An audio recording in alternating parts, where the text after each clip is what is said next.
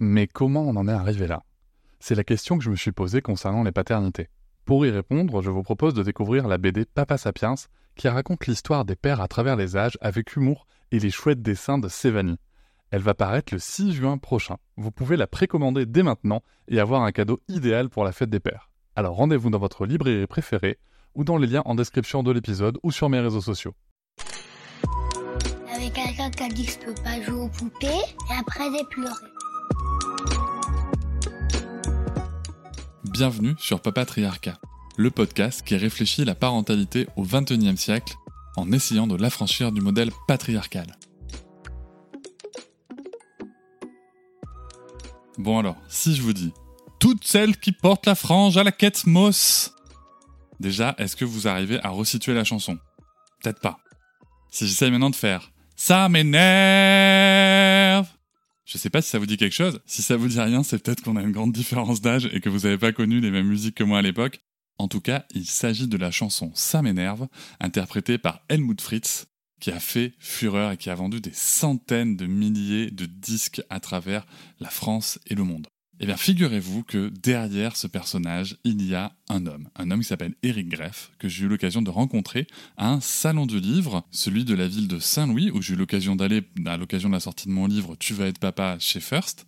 Et donc, je me retrouve à côté de ce personnage que je n'avais absolument pas reconnu et qui a lui aussi écrit un livre, Rockstar sinon rien. Ce livre, je l'ai lu. Je vous invite d'ailleurs à le lire aussi. Il est vraiment hyper rythmé, passionnant. Je vais vous le dire comme je l'ai dit à son auteur, c'est un livre qui pour moi ressemble soit à une musique qui aurait des changements de rythme, soit carrément tout un album complet. Vraiment, il y a, il y a un rythme dans la lecture que j'ai trouvé très intéressant. Il y a une ouverture, il y a une écriture qui est très franche, très directe. Voilà, vraiment, moi, j'ai beaucoup, j'ai passé, j'ai pas vu le temps passer en fait en lisant tout, tout, tout simplement. Et, euh, et du coup, j'ai passé un très très bon moment, comme souvent quand je vois pas le temps passer. Donc déjà, merci euh, Eric pour pour ce livre. Et au-delà du fait que je l'ai rencontré, que j'ai passé un très bon moment avec lui en vrai, assez rapidement, je lui ai dit, écoute, faut que tu racontes ton histoire parce que figurez-vous que Eric, il est aussi devenu papa. Il est devenu papa après avoir connu le paroxysme de son succès. Et je me suis dit qu'il y avait quelque chose de très très intéressant à raconter. Et c'est ce qu'il va nous livrer dans cet épisode. Cet épisode, nous l'avons enregistré dans un restaurant dans lequel nous avions déjeuné juste avant. Euh, j'ai beaucoup aimé l'ambiance, j'ai beaucoup aimé euh, le contexte. Ça ressemble beaucoup au personnage, ça ressemble beaucoup à, à sa convivialité, à son énergie, à cette euh, joie de vivre qu'il dégage. J'espère que ça vous plaira aussi. En tout cas, moi, j'ai eu beaucoup de plaisir à enregistrer cet épisode. C'est une très belle rencontre.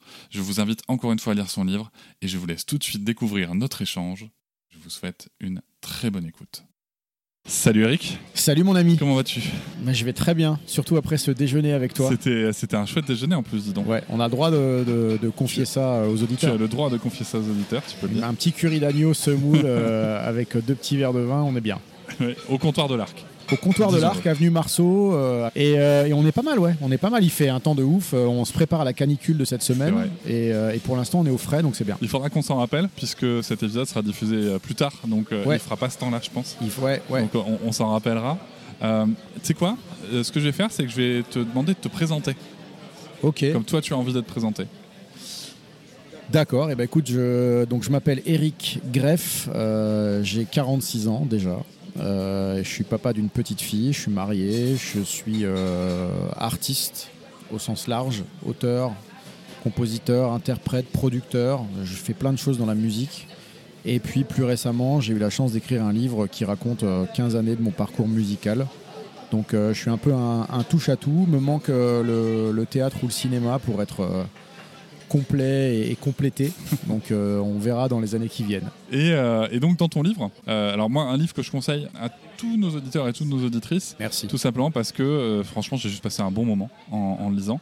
C'était vraiment un chouette moment, on en apprend beaucoup sur toi, sur ton parcours, et aussi euh, sur plein de sujets, je trouve, qui peuvent euh, résonner chez nous sur ce qu'on ose faire, sur ce qu'on n'ose pas faire, sur les limites qu'on se donne ou pas. En tout cas, moi, c'est euh, comme ça que ça a résonné. ouais.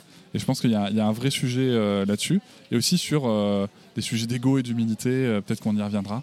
Ouais. Mais en tout cas, c'est chouette. Et en tout cas, en ce moment, un moment dans, dans- dans le parcours que tu racontes dans ce livre, tu dis que tu es papa d'une petite fille qui a quel âge? 11 ans maintenant. Qui a 11 ans maintenant. Ouais, Et en fait, dans ce parcours, à un moment, tu deviens papa. c'est ça. De mémoire, dans le livre, tu deviens papa euh, de ta fille après Juste après euh, la, paroxysme ouais, de, le zénith du de succès. ta ouais. gloire. quoi. Ouais, c'est vrai. Alors, co- comment ça se fait euh, de, de devenir papa dans ces, dans ces conditions-là? Euh, alors, ça se fait. En fait, j'ai, hum, moi, je suis comme plein d'artistes, un, éternel Peter Pan avec toujours des bonnes raisons de jamais me lancer dans les, dans les choix de vie adulte et dans les responsabilités et dans, le fait d'acter, euh, d'avancer et notamment avancer bien en étant papa. Et euh, j'ai une compagne qui entre-temps est devenue ma femme aussi, euh, qui depuis très longtemps me disait alors c'est pour quand, quand est-ce que quand est-ce qu'on sera trois, quand est-ce qu'on va se lancer? Et j'avais toujours une bonne raison pour lui dire bah, attends encore un peu, euh, encore un album, encore une tournée, euh, laisse-moi me réaliser, euh, tu vois, très égoïste, comme peut-être la plupart des artistes. Non, non, non, non, c'est pas le moment parce que c'est la phrase d'Orelsan, tu sais, j'ai- déjà du mal à m'occuper de moi, pourquoi tu veux me mettre un bébé dans les bras, en gros? Je, je pourrais pas te dire mieux. J'étais un peu dans cette philosophie-là.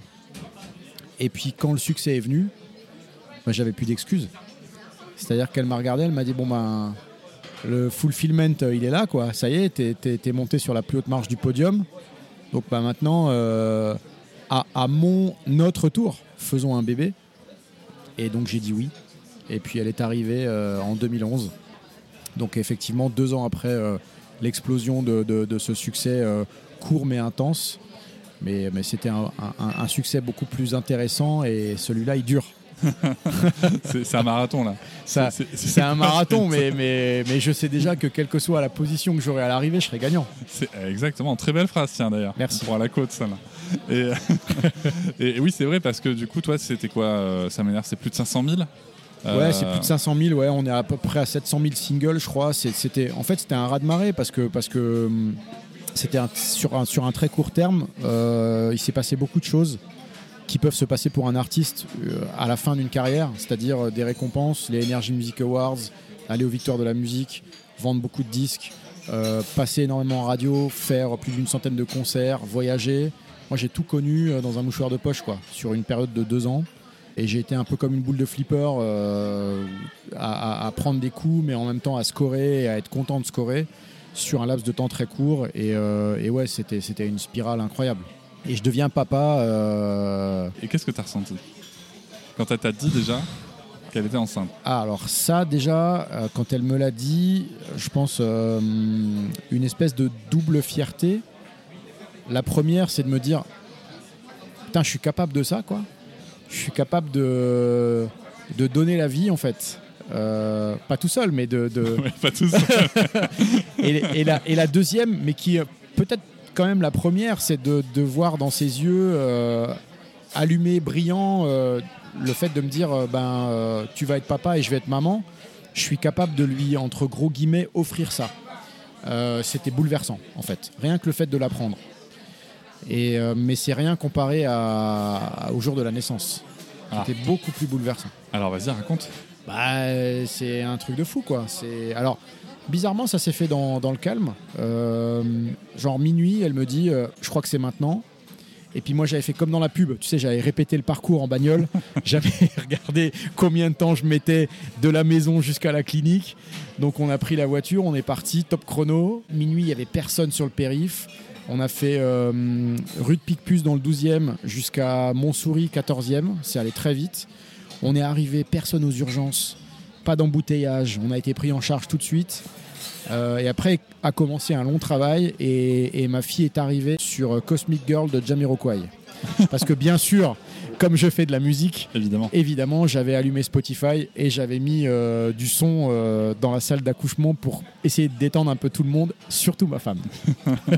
Et elle est arrivée sans encombre. Elle est arrivée sans encombre, avec quand même le. hum, Je sais plus comment t'appelles le truc pour aider le bébé quand même à sortir. euh, Le forceps? le forceps parce qu'elle se Ah oui, fatiguait un petit peu. Pas le forceps, mais le- la ventouse là. Tu Ah sais, oui, le- ok. ouais. Alors j'ai pas le terme technique. Moi non plus, mais euh, elle, est- elle était un peu, elle était un peu fatiguée. Puis finalement, elle est arrivée euh, petite crevette quoi. Et, et j'ai un souvenir fort moi de, de l'accouchement, c'est le, le moment où quand tu as vachement préparé le pot à pot, donc évidemment t'enlèves ton t-shirt et on te pose l'enfant contre toi. Et là, tu lui parles, et comme elle reconnaît ta voix, elle lève la tête et elle te regarde. Et le premier regard, il est gravé à jamais dans ma tête. À jamais. Et qu'est-ce que tu ressens quand tu vois ces Je ressens bah, deux choses. La première, c'est que j'ai envie de me marrer parce qu'à ce moment-là, elle a une tête de tortue, quoi. elle, a- elle vient de sortir du ventre, donc tu peux pas dire qu'elle est sublime parce que euh, elle est forcément sublime, mais, mais si t'es objectif, c'est quand même un peu bizarre, quoi. Euh, non, bah tu ressens, il y, a- il y a un marqueur énorme, c'est que à ce moment-là, je me dis, ok, à partir de maintenant, il ne peut absolument plus rien m'arriver je ne peux plus me blesser, je ne peux pas mourir, je ne peux pas disparaître de cette terre parce que cette petite crevette a besoin de moi et que je vais tout faire pour euh, lui donner tout ce dont elle a besoin. Donc ça te responsabilise immédiatement. Ça te remplit de bonheur évidemment parce que c'est je pense pas qu'il y ait de mots en fait pour qualifier ça. Tu chiales, ta femme chiale, euh, autour de toi ça chiale, le bébé euh, chiale aussi. Enfin, c'est- beaucoup de larmes, des larmes de bonheur évidemment. Euh, des larmes de bifurcation de vie parce que tu te dis maintenant quand je vais rentrer chez moi, bah, à jamais on sera trois, on sera plus deux. Et là où tu vas te marrer, c'est que le truc le plus ouf, c'est qu'au moment où, bon, je crois, je sais plus, je crois que c'est 48 heures après quand on rentre à la maison, je la mets dans la voiture.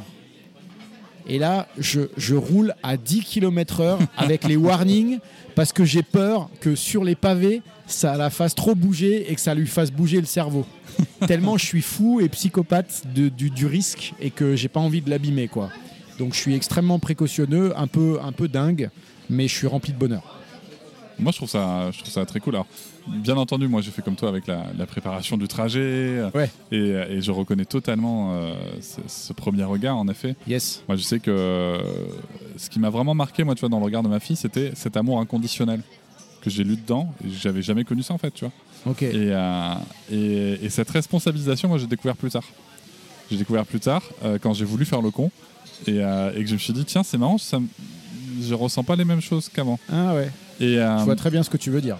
Et je trouve ça très intéressant parce que justement, toi, tu sortais en plus d'une période où tu étais beaucoup, beaucoup dans l'excès. Ouais. Euh, Très. Et tout à coup, est-ce que ça met un frein complet Ah à, oui, beaucoup. à tout ce que tu avais ressenti, à, à tes, tes envies à ce niveau-là? Ouais, ouais, ça met, ça met un frein à tes, déjà à ton, ton planning, tu le réorganises. euh. Alors, ce qui est bien, faut que je sois honnête, hein, c'est qu'elle arrive quand même au moment où le succès retombe. Donc, je suis quand même beaucoup moins occupé, j'ai moins de clubs, j'ai moins de promos, donc c'est plus facile pour moi aussi de m'organiser.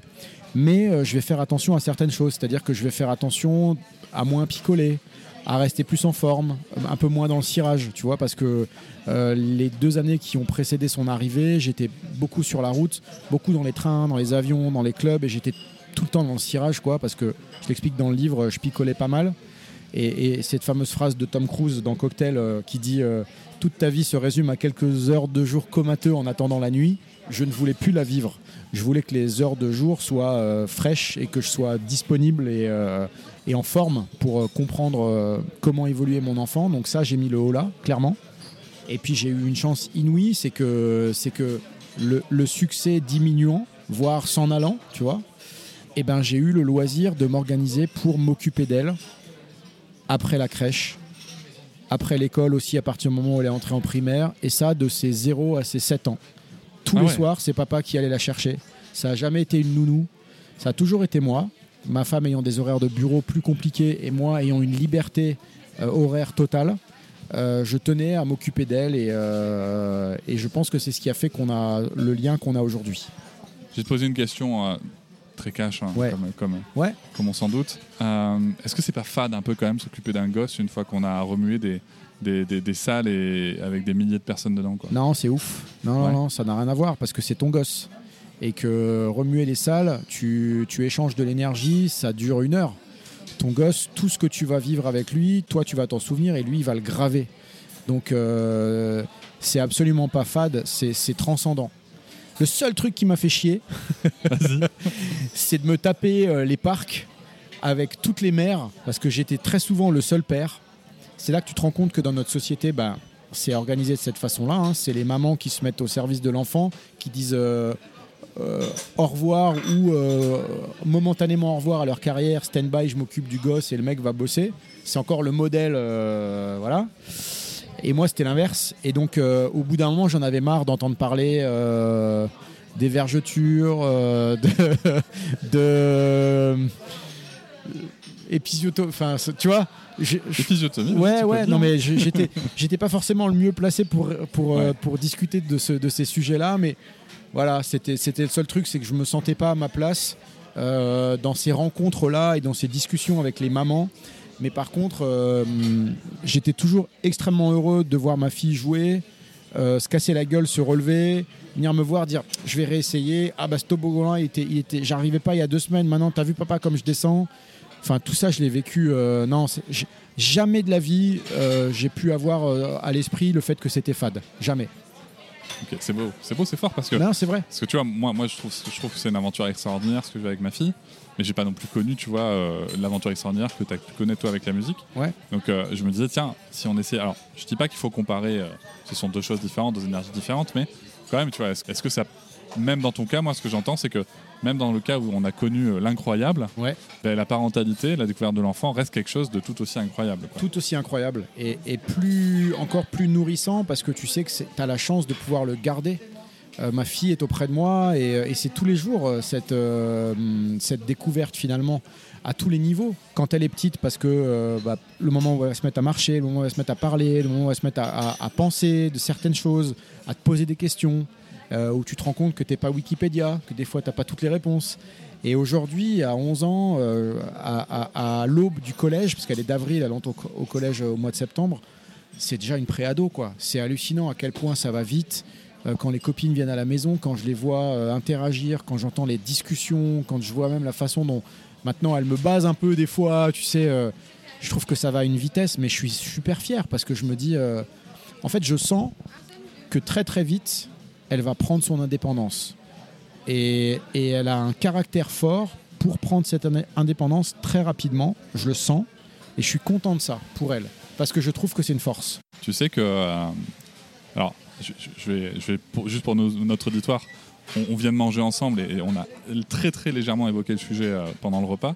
Et tu sais qu'en fait, le fait qu'elle puisse prendre cette indépendance, ça veut dire que vous avez fait le job en termes d'attachement Ouais, à ta merci. femme et toi. Tu vois. Non, mais c'est important de le Ouais, savoir. ouais, C'est- peut-être. C'est que plus, plus, plus l'enfant, euh, l'autonomie vient de l'attachement, tu vois. Mm. Ça, c'est quelque chose qu'on sait aujourd'hui, qui est démontré et, et qui fait Et, consensus et c'était partout. pas gagné, hein, parce que moi je suis papa poule à mort, C'est tu pas vois. gagné. Ah, voilà, Ouais, j'allais ouais, ouais. venir. Mais Alors, pourtant, pourtant Papa c'est ce poule, que papa autoritaire, papa Euh, euh, discipline, papa. euh, Papa, papa qui gâte beaucoup parce que, parce que fille unique, parce que elle aussi en face a pas un caractère euh, capricieux, pourri, mais qu'au contraire, euh, je- j'ai l'impression qu'elle jauge très bien les situations.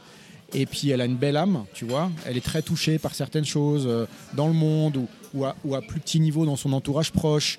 Elle est concernée par les autres. Donc tout ça, c'est des choses qui me donnent envie de toujours euh, la pousser euh, vers l'apprentissage, pas forcément en la gâtant matériellement, mais en la gâtant de présence, de mots, de, leçons.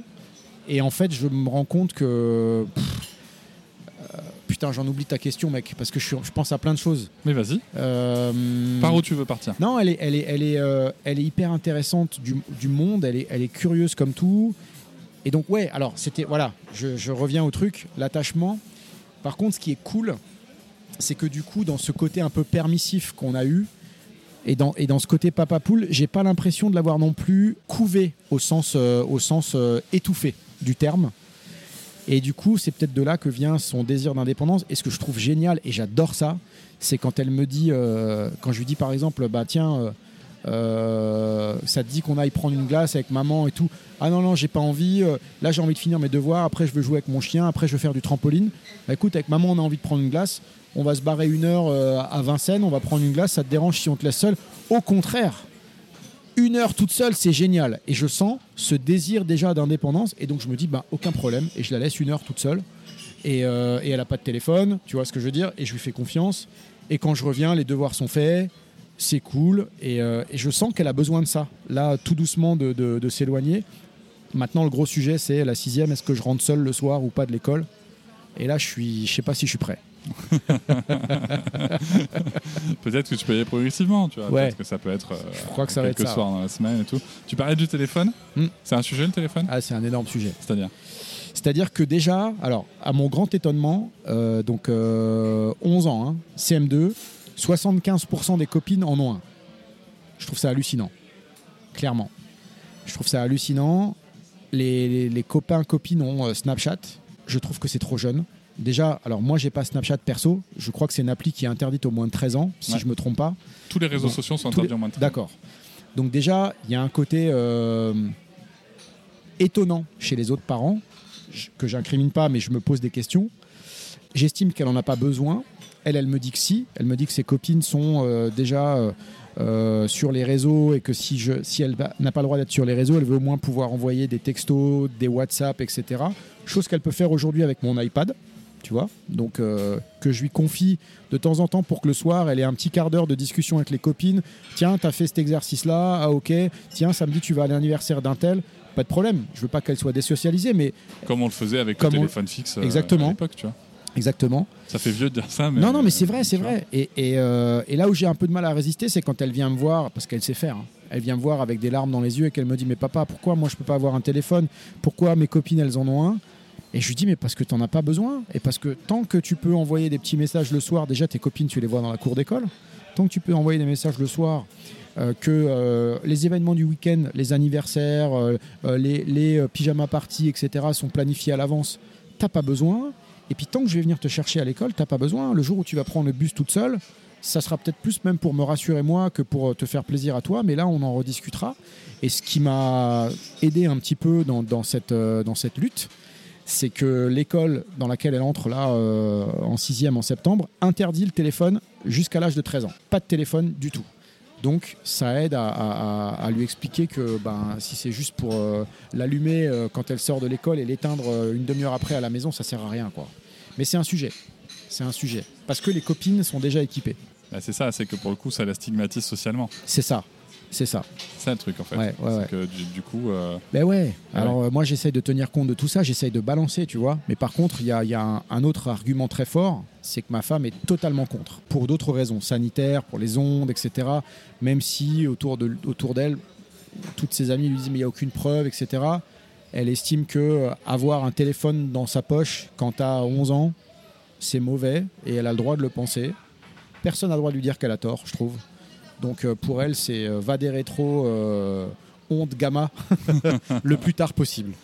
ok. Non, mais c'est intéressant. C'est intéressant parce que c'est vrai que les écrans, c'est un gros sujet. Et, puis, et puis même, tu t'exposes aussi à, d'autres à d'autres problématiques. hein. Tu parlais de, de Snapchat. Euh, il n'y a pas longtemps, moi j'étais à un événement euh, sur, euh, sur, où on parlait des règles, donc peut-être on, on va s'en parler peut-être juste après.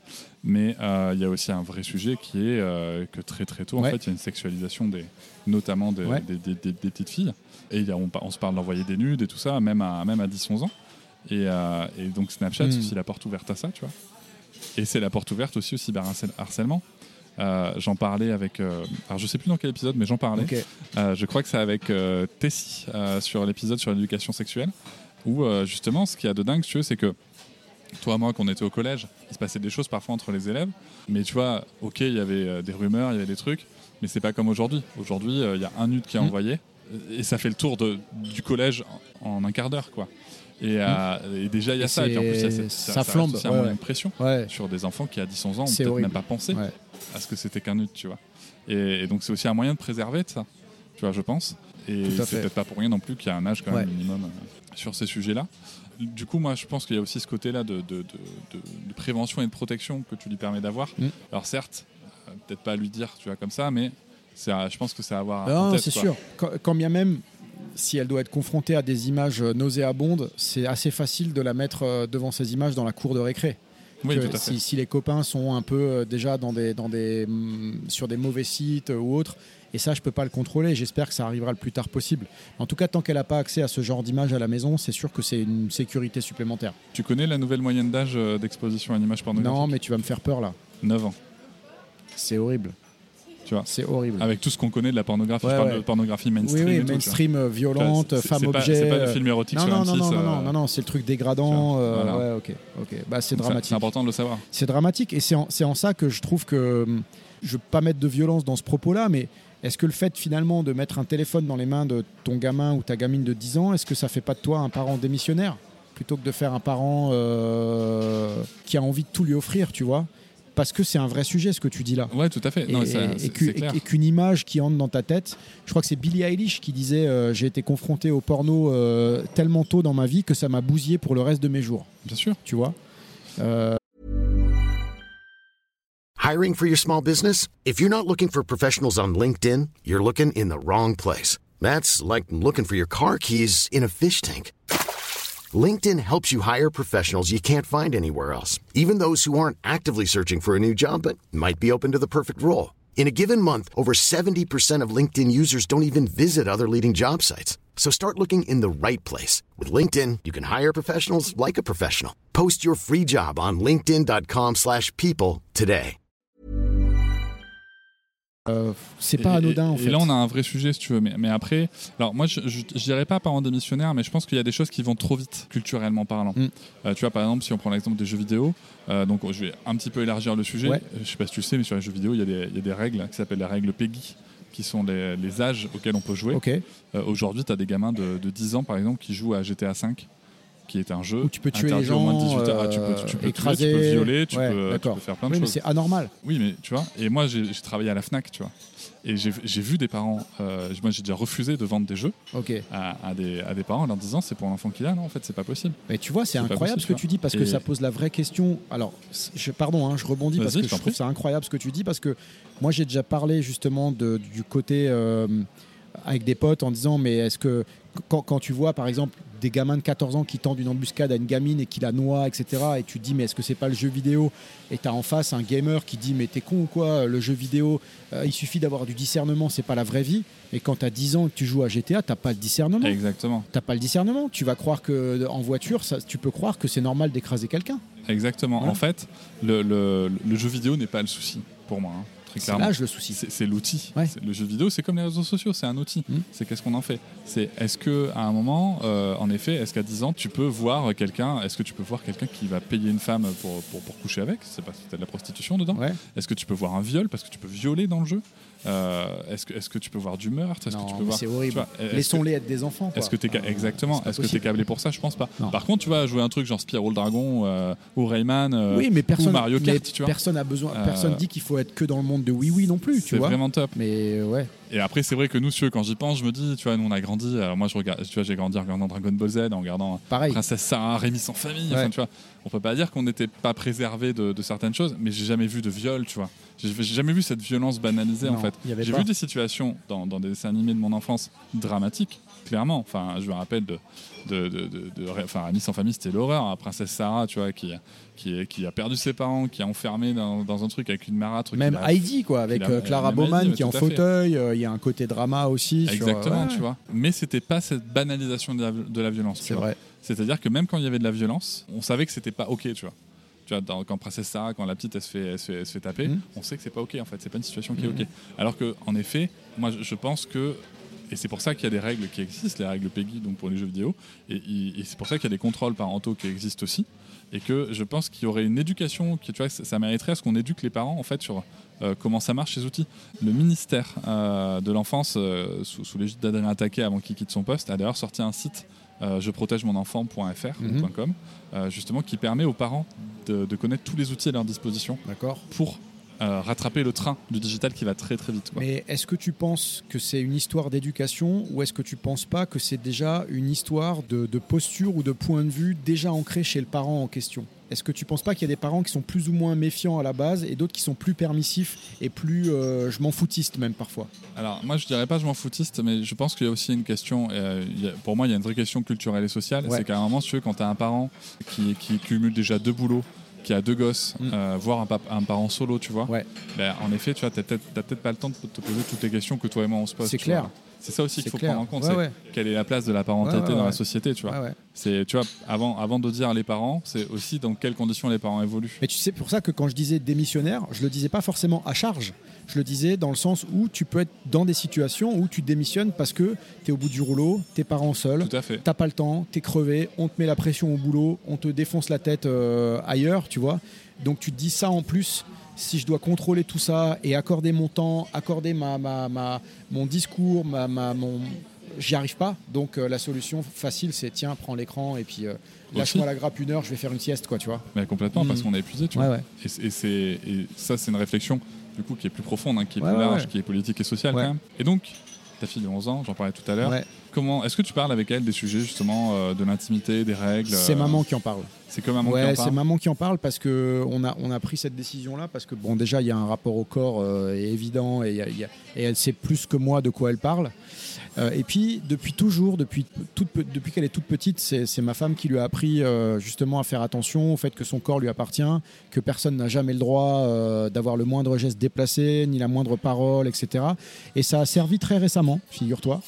Euh, parce qu'il n'y a pas plus tard qu'un mois, euh, elle sort de l'école un soir et elle me dit il s'est passé quelque chose. Et je lui dis euh, qu'est-ce qu'il y a? Elle me dit ben je veux qu'on attende d'être à la maison pour t'en parler. Donc on est rentré, on a pris le goûter et je lui dis tu veux me raconter? Elle me dit ouais ouais je vais te raconter. Elle me dit ben voilà on avait fini les cours, on était à la pastorale, on regardait un film et puis il y avait ce jeune garçon qui était couché sur le canapé qui me regardait d'un air bizarre. Il regardait pas le film, il regardait que moi. Et puis à un moment donné, il a levé la main, puis il a posé sa main là. Et puis elle fait le geste où elle met la main et elle serre un de ses, un de ses deux seins, tu vois. Euh, Enfin, sein, c'est beaucoup dire, tu vois. Poitrine naissante, quoi.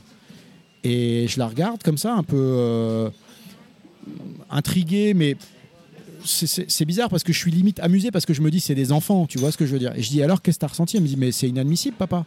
Je me suis levé, je suis allé voir la maîtresse tout de suite et, euh, et je lui ai dit et il s'est fait gronder et je me suis dit ok en fait quand moi j'étais môme, ce genre de choses, ça se répétait, euh, à la découverte du corps et des sensations et des choses qu'on maîtrise pas.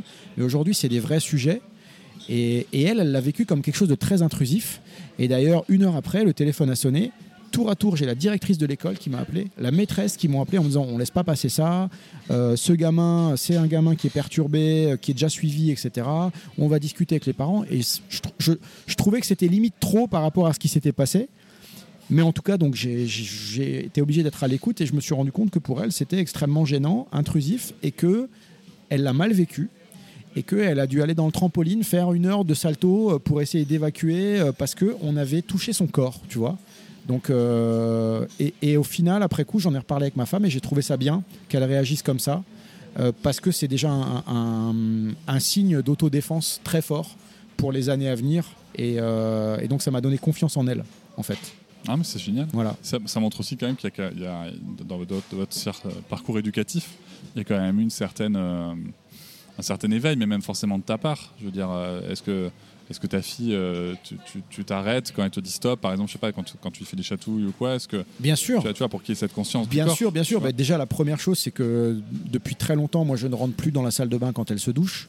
Parce que j'estime que j'ai pas à le faire, euh, que c'est son moment à elle, intime, euh, que c'est elle qui sollicite les séances de chatouille. Papa, je veux des guilis et que je fais très attention justement quand je la chatouille maintenant, parce qu'en plus elle a de la force maintenant à 11 ans, elle bouge dans tous les sens, tu vois.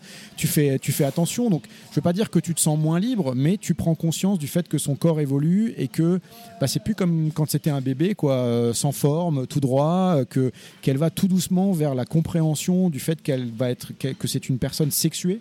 Et donc, je pense qu'il faut faire gaffe à ça et, et- et pas avoir de gestes malheureux, quand bien même tu es le papa. Donc, le geste, il peut être. euh, tu Bien vois, sûr, évidemment qu'il est désintéressé, mais je pense qu'il faut faire gaffe. Mais, mais tout ça est déjà très, très ancré, très, euh, très printé et très segmenté euh, chez nous. Bien sûr. Après, oui, euh, ne partons pas non plus dans les extrêmes. non, hein, non, sûr. mais bien sûr. Moi, moi- et, et ça marche dans les deux sens. Ouais. Enfin, moi, tu vois, ma fille, elle a 4 ans. Euh, régulièrement, elle m'éclate les couilles. Oui. Ah non, mais moi, moi aussi, comme elle- quand, elle, quand elle me met un coup de genou, elle comprend que j'ai mal et je lui dis le jeu est terminé, quoi. Voilà, et elle Ouais. fait pas exprès. Tu Ouais, vois. ouais, ouais. Mais, ça, voilà, ça arrive aussi. Euh, et ça, justement, cette entrée vers. euh, est-ce, que, est-ce que tu sens qu'il y a, il y a ce moment qui arrive dans une entrée vers une conscience de la sexualisation du corps? Est-ce pas- que, est-ce, je- que, que déjà, est-ce que Ouais. tu acceptes l'idée? Bien sûr, évidemment, parce que je la vois changer tout doucement. Euh, je vois les petits seins qui poussent, tu vois, je... c'est plus un bébé, quoi. Mais je sens pas encore de, sexualisation, je sens plus une pudeur à dire maintenant, euh, ben, euh, je suis moins sous vos yeux, enfin, je vais, je vais plus sortir de la salle de bain toute nue, mais je vais sortir avec ma serviette. Euh, avec maman, je suis allé acheter mes premières brassières. Donc elle, elle prend conscience de son corps et c'est d'abord la première étape. Et, moi, j'ai fait une fois l'erreur de lui dire, mais avec la tendresse d'un papa, bah dis donc ma chérie, c'est rigolo, t'as les petits seins qui poussent et tout. Elle l'a hyper mal pris.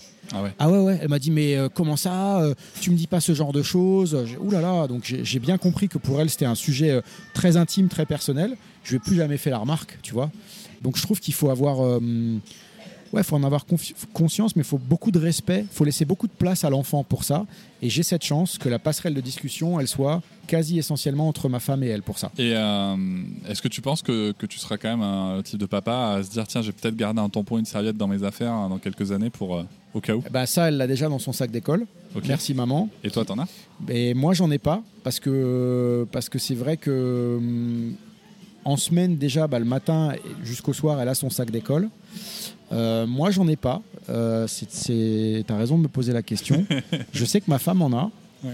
Euh, ce serait pas mal que j'en ai une aussi de- sous la selle de mon scooter euh, quand je l'emmène au théâtre le mercredi parce qu'il n'y a pas le sac d'école. Euh, T'as entièrement raison. T'as Alors, c'est un entièrement truc- raison. C'est pas mon idée, c'est un truc que j'ai découvert Ouais, ouais, non, mais à un vrai. festival justement avec le- l'association Règles élémentaires. Ouais. Et C'est vrai qu'on faisait le parallèle entre le fait que on, on- on accepte, nous, no- notamment notre génération, tu, tu vois, qui a été élevée au préservatif et tout, on accepte le fait quand nos enfants grandissent de dire je vais peut-être avoir des préservatifs sur moi pour en donner à mon enfant. Ouais. Mais tu vois, en fait, encore une fois, on pense pas à les règles. Ouais, fait. c'est vrai, c'est vrai. C'est alors C'est que c'est pourtant, tu vois, c'est biologique, c'est Ouais, et puis, et puis ça peut arriver demain, quoi. Je veux dire, elle a, demain, elle a des copines qui sont réglées depuis l'âge de 9 ans. Donc, euh, Exactement. Et ça, c'est pareil, quand t'es quand t'es pas. C'est des questions que tu te poses pas, en fait. Moi, je me suis jamais posé la question de savoir à partir de quel âge une jeune fille était réglée. Et quand t'es papa et que tu entends ta fille dire euh, Ah ben Louise, euh, elle a eu ses règles aujourd'hui, elle est allée aux toilettes, euh, c'était il y a deux ans, tu vois. Donc, elle dit, ah bon, mais elle a 9 ans et tout, bah ouais. Et là, ma femme qui me dit Bah tu sais, ta fille, ça peut arriver demain, quoi. Donc là, tu dis Putain, tu prends une gifle parce que tu dis Ouais, faut, faut, faut être préparé, quoi. Faut réagir. Donc t'as raison. Je vais mettre euh, des serviettes sous la selle du scout. Et j'invite l'auditoire, je rappelle qu'il y a un épisode avec Sophia Sekimi sur la puberté précoce, justement, et qui, qui a créé d'ailleurs une marque de, de- de culottes menstru- menstruelles qui peut se porter à partir de 8 ans, euh, qui s'appelle Tente Rouge. Voilà. Mais préventif, euh, du coup? C'est-à-dire que tu mets avant que ça arrive? Non, quand ça arrive. ça arrive, ok. arrive. Mais c'est chouette parce qu'en fait, il n'y avait pas de taille avant, euh, ah ben, avant l'adolescence. tu. D'accord. alors que euh, les filles sont réglées et de plus en plus tôt. Et euh, dans ce que tu as apporté ta fille aussi, il y a un moment dans ton livre qui est, qui est très intéressant, puisque tu vas faire un autre succès. Ouais. Tu seras donc, euh, c'est là on va, où on, où on peut, on pourra t'appeler le hitmaker. Je vais quitter l'allemand pour l'Apache. Exactement, tu vas te passionner par l'Apache. Ouais. J'ai trouvé d'ailleurs sur internet des photos de toi en effet euh, avec les casquettes, les plumes. Ouais, c'est- assez, ouf l'immersion.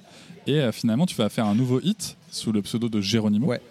Et là, ça c'est grâce à ta fille. Ouais, absolument. Tu nous racontes Absolument. Bah ouais, ouais, je, je, je suis dans une espèce de quête pour savoir comment me réinventer. Il y a un truc qui me tombe dessus euh, de manière euh, presque ésotérique, c'est-à-dire que je, je pars en Italie avec ma famille pour euh, répandre les cendres de ma tante dans les Dolomites et où j'ai l'impression d'être dans une, un- une, une sorte de bulle très bizarre et d'entendre des chants apaches. Enfin, c'est- c'est c'est- c'est très intérieur. Je tombe quelques, quelques mois plus tard sur une publicité au Quai Branly pour une exposition Indien des Plaines. Je vais voir cette exposition, je prends une vraie gifle sur l'univers amérindien. C'est un- une sorte de parcours initiatique et je me rends compte que leur vie est extrêmement intéressante, violée, euh, mais euh, bourrée de résilience et de force. Et je finis cette expo, je passe par la bibliothèque, j'achète le DVD d'Yakari à ma fille que je regardais quand j'étais môme. Et euh, je regarde avec elle un soir un épisode et je suis très content de lui montrer ça parce que c'est extrêmement doux, c'est extrêmement pédagogique, c'est bien fait, les couleurs sont belles. D'ailleurs, je mets un tir euh, en faisant ça euh, au dessin animé d'aujourd'hui. euh, je parle des Loud, où je, ça va aussi avec l'époque, tu vois, par rapport à ce qu'on disait tout à l'heure, tout va plus vite. Aujourd'hui, je trouve que les dessins animés, ils sont violents, vulgaires, rapides, bavards, insupportables. Euh, c'est le vieux con qui te dit ça. Et Yakari, je trouve ça magnifique. Et ma fille adore. Et là, elle me dit Mais pourquoi tu fais pas l'Indien? Pourquoi tu fais pas comme Yakari? Et tu fais des belles chansons avec des jolis mots dedans Et de là naît Geronimo et ce tube possédé. Donc c'est grâce à elle, effectivement. Elle m'en- elle m'envoie sur la route d'une réinvention artistique et sur le fait de pouvoir proposer autre chose. Est-ce que tu parles avec ta fille là maintenant à 11 ans euh, de, de ton parcours, de- du, du succès que tu as, que, t'as connu? Bien sûr, bien sûr, j'en parle et je. Il y, a- un côté euh, très égotique euh, qui voudrait que je sois euh, beaucoup plus dans la lumière parce que je voudrais qu'elle soit encore plus fière. Mais ça, c'est stupide parce que je me rends compte qu'elle est fière même sans ça. Qu'elle est fière de, de- ce que j'ai pu faire quand elle voit mes clips, quand elle voit même. En fait, il y a un truc qui m'a pas choqué mais bouleversé.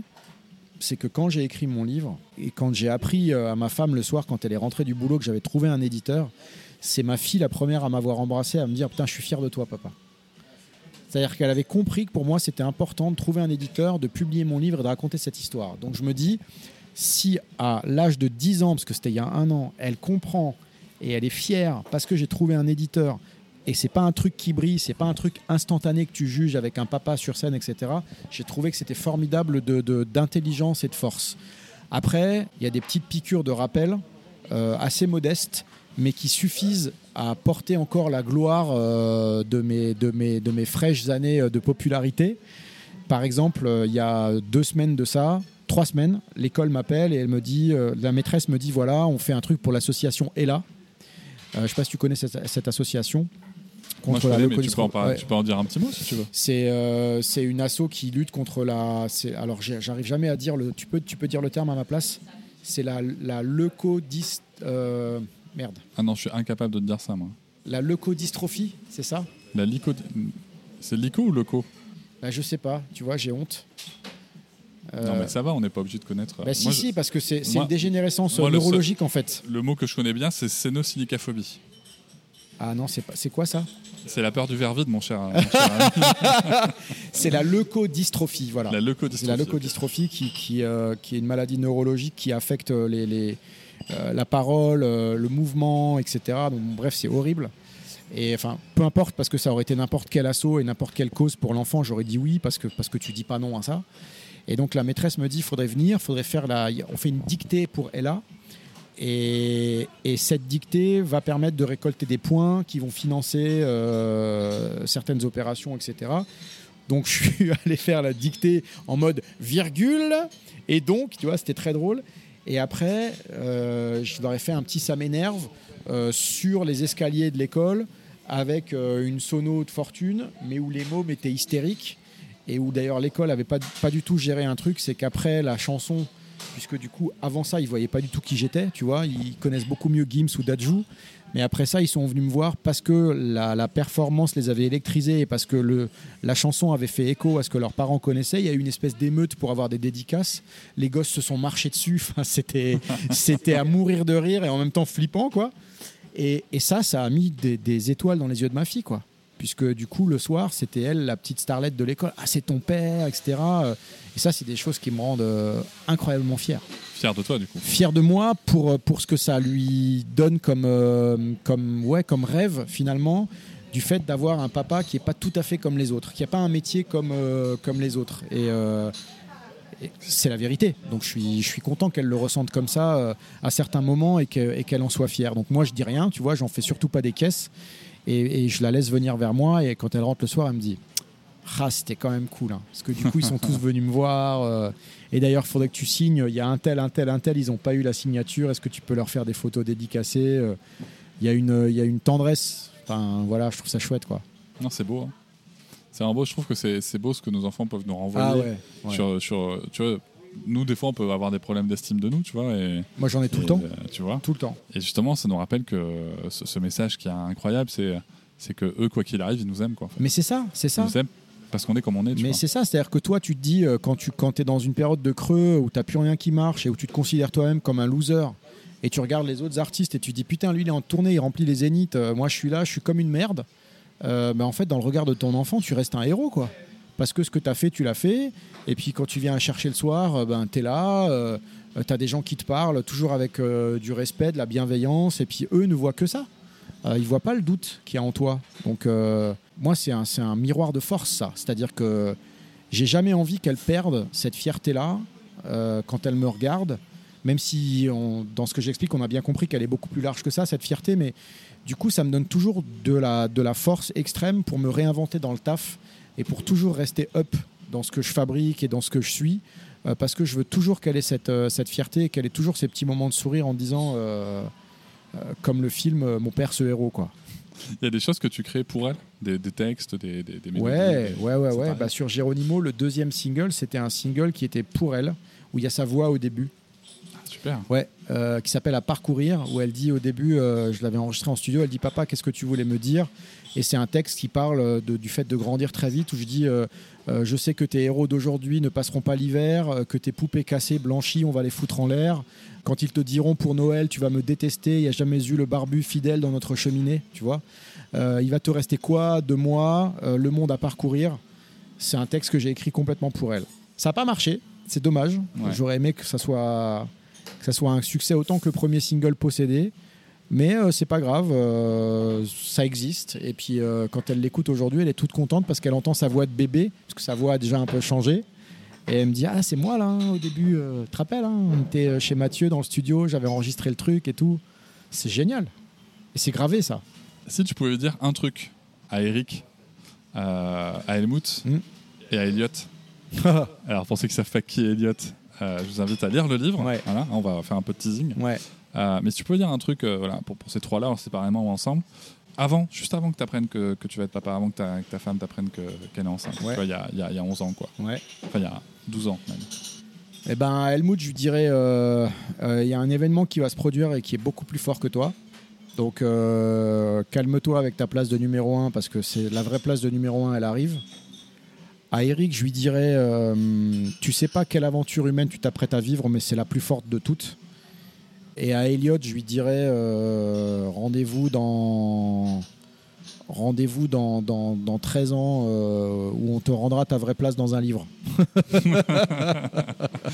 Super. Voilà. Merci beaucoup, Merci Eric. à toi, mec. Je vous remercie de m'avoir écouté. Je vous invite à vous abonner au podcast sur votre plateforme préférée et à me retrouver sur Instagram, TikTok, Facebook et sur le blog papatriarca.fr. À bientôt.